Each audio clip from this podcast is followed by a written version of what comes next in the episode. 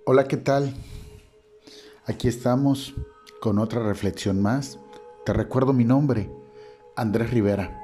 No olvides que nada ni nadie, nadie robe tu paz y tu tranquilidad. Dice Gálatas 6, hermanos, si alguno fuera sorprendido en alguna falta, vosotros que sois espirituales, restauradle con espíritu de mansedumbre, considerándote a ti mismo, no sea que tú también seas tentado. Sobrellevad los unos las cargas de los otros y cumplid así la ley de Cristo. Porque el que se cree ser algo, no siendo nada, a sí mismo se engaña.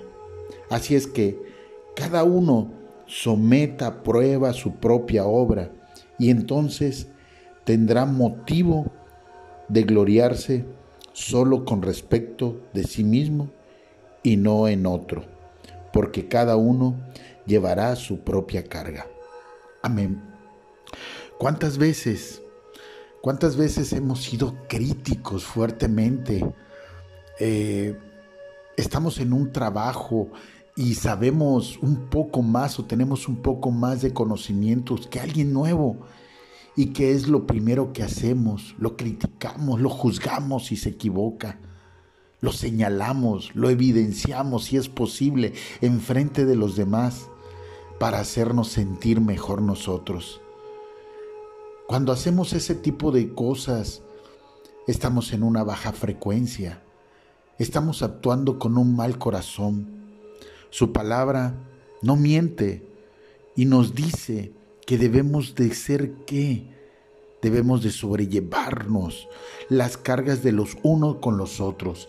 Quiere decir que nosotros de igual forma tenemos errores, tenemos fallas, a veces nos sentimos sabios en nuestra propia opinión y somos tan sabios que criticamos, juzgamos, señalamos. Yo lo viví, yo lo viví cuando estuve en cierto lugar, en cierta congregación. Uy, dijeron que a mí no me sucedían las cosas porque yo no venía de Dios. Si no venía de Dios, ¿de quién venía? Uy, llegaba a ciertas reuniones y me decían, ¿por qué usted está aquí? Usted no debe de estar aquí. Y me corrían. O había personas que estaban dentro de un lugar y entraba alguien y decían, ¿y por qué estás solo? Estando yo ahí también. Y tantas cosas, tantas cosas que viví.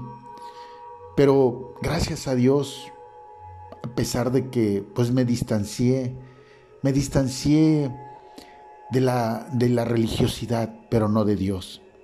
Pero existen personas que reciben esta misma situación en lugares como en el que yo estuve. Y ellos no solamente se alejan de la religión, se alejan de Dios, teniendo consecuencias garrafales el día de mañana, porque alguien actuó como piedra de tropiezo y lo único que dejó sembrado en, en esa persona fue duda, desconfianza e inseguridad. Y creo que debemos de cuidar eso. Creo que debemos de tener, como dice su palabra, debemos de tener un espíritu de mansedumbre cuando vemos que alguien se equivoca. No debemos atacarlo si no sabe orar, si no sabe compartir, si no sabe leer, si no sabe interpretar. No lo ataques. Si tú eres más sabio o más sabia, ayúdalo, enséñalo. Es ahí donde se ve la grandeza y la sabiduría de las personas.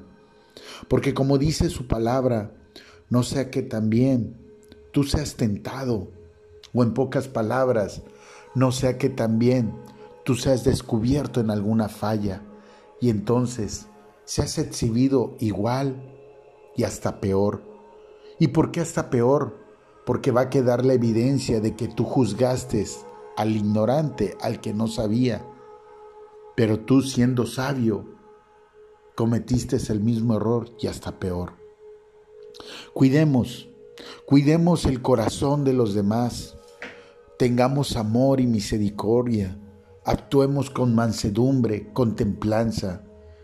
Nadie, nadie es perfecto en un mundo tan imperfecto.